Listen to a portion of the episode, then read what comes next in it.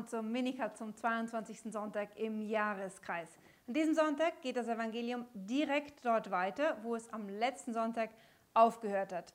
Jesus hatte dem Petrus gerade gesagt, selig bist du Simon Bayona, denn nicht Fleisch und Blut haben dir offenbart, dass ich der Messias und der Sohn Gottes bin, sondern mein Vater im Himmel. Du bist Petrus und auf diesen Felsen werde ich meine Kirche bauen. Und jetzt führt Jesus fort, nachdem die Jünger sich wahrscheinlich freuen, wow, er ist der Messias, aber wartet, ich muss nach Jerusalem gehen. Dort werde ich von den hohen Priestern und Schriftgelehrten und den Ältesten des Volkes viel erleiden müssen und schließlich sterben. Das ist eine Wende im Geschick des Messias, mit dem weder die Jünger noch die Juden im ersten Jahrhundert gerechnet hatten.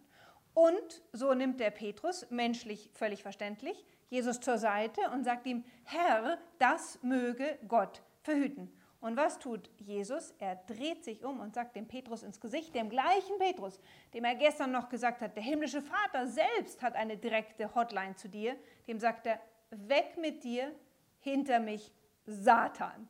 Der arme heilige Petrus von einem Augenblick zum nächsten, erst ist er die direkte Hotline zum Vater und jetzt ist er plötzlich ein Satan.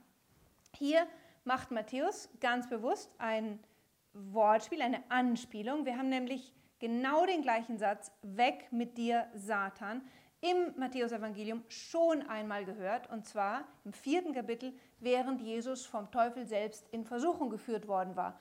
Und dort hatte der Teufel gesagt, schau mal, Jesus, alle Reiche der Erde gehören mir. Und damit hatte der Satan nicht gelogen, denn durch die Erbsünde hatte der Mensch die, den ganzen Kosmos quasi dem Satan übergeben. Alle Reiche der Welt gehören mir. Du musst dich nur einmal vor mir niederknien, vor mir Teufel, und ich gebe sie dir alle zurück. Das wäre die einfachste Weise gewesen für Jesus, uns zu erlösen.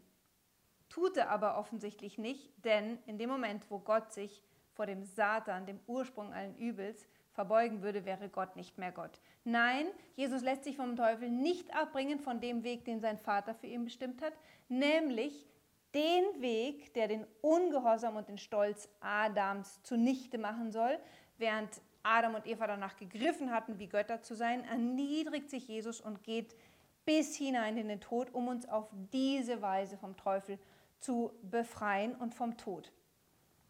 Und seht ihr, was jetzt der ähm, Petrus macht? Damals hatte Jesus zum Teufel gesagt, weg mit dir, Satan. Und Petrus bringt jetzt genau die gleiche Versuchung zu Jesus. Ja? Jesus sagt, ich muss nach Jerusalem gehen, ich muss den Weg der Erniedrigung gehen, ich muss sterben. Und Petrus sagt, das möge Gott verhüten. Und Jesus sagt ihm, weg mit dir, Satan. Du bist für mich ein Ärgernis, im Griechischen ein Skandalon, ein Stolperstein. Du bist für mich Versuchung zur Sünde. Denn du hast nicht das im Sinn, was Gott im Sinn hat, nämlich die Erlösung der Menschen, sondern das, was die Menschen im Sinn haben. Und was haben die Menschen im Sinn? Ja, wir alle wünschen uns ein gemütliches Leben und ein Happy End und vor allen Dingen auch für unsere Freunde. Übertragen wir das auf die Situation der heutigen Kirche, aber schauen wir erst, wie es weitergeht. Jesus wendet sich dann nämlich zu allen Jüngern um und sagt, wer mir nachfolgen will, also wörtlich, wer hinter mir hergehen will, wer mein Jünger sein will, der verleugne sich selbst, nehme sein Kreuz auf sich und dann folge mir nach. Erstens, niemand wird gezwungen, Jünger Jesu zu sein. Jesus schaut sie an und sagt, wenn du mein Jünger sein willst, es ist deine freie Entscheidung, dann mach dich auf das gefasst, was dir blüht. Du wirst mit mir nach Jerusalem gehen.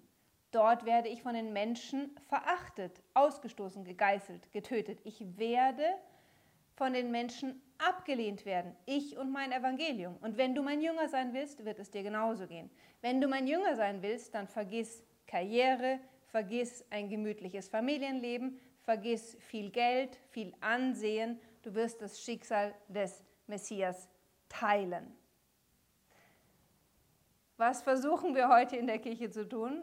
Genau das Gegenteil. Wir versuchen das Evangelium möglichst allen Menschen schmackhaft zu machen und alles abzubauen, was für die Welt ein Anstoß an der Kirche sein könnte, bis hin zur konkreten Nachfolgeform der Jünger. Ja, also ganz deutlich gesagt, alle, die da blasen, man soll das Zölibat aufheben etc. Jesus hat den Jüngern nie einen Rosengarten versprochen.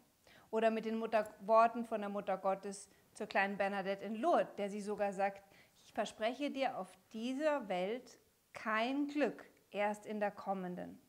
Das ist die radikale Ansage Jesu an diejenigen, die seine Jünger sein wollen. Nochmal, niemand wird gezwungen, sein Jünger zu sein. Und dann sagt Jesus, aber wenn der Menschensohn mit seinen Engeln kommt, dann werde ich jedem nach seinen Taten vergelten. Noch ein Punkt, über den wir in der Verkündigung nicht mehr reden. Ja, Gott entlohnt uns die Mühen, die wir um seinetwillen auf uns nehmen.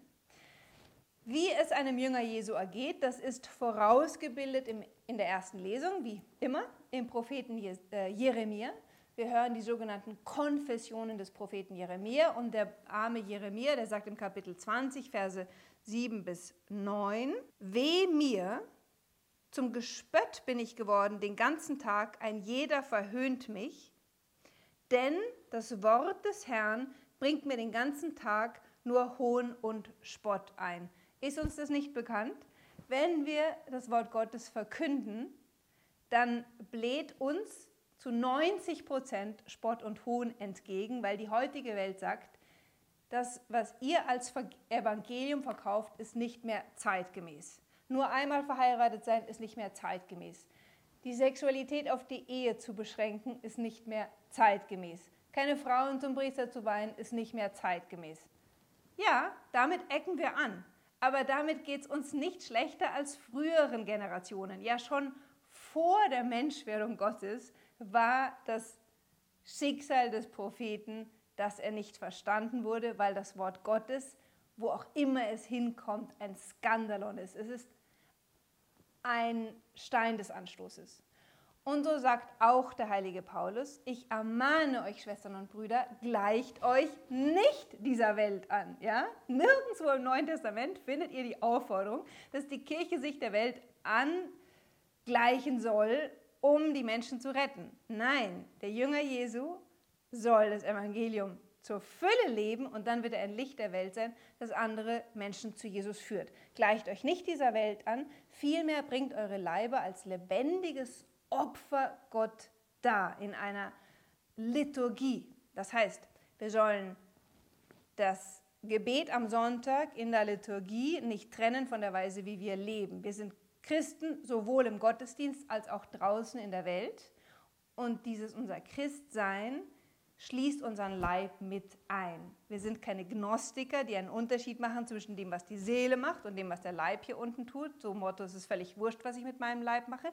Nein, mein ganzes Leben, auch das Halten der zehn Gebote, hat immer ganz konkret etwas mit unserem Leib zu tun und von daher, verzeiht es, wenn ich wieder sage, auch mit der Sexualmoral der Kirche. Sie zu befolgen bedeutet genau das zu leben. Ich mache meinen Leib zu einem Tempel des Herrn, in dem ich Gott heilig anbete. Ich wünsche euch einen schönen Sonntag.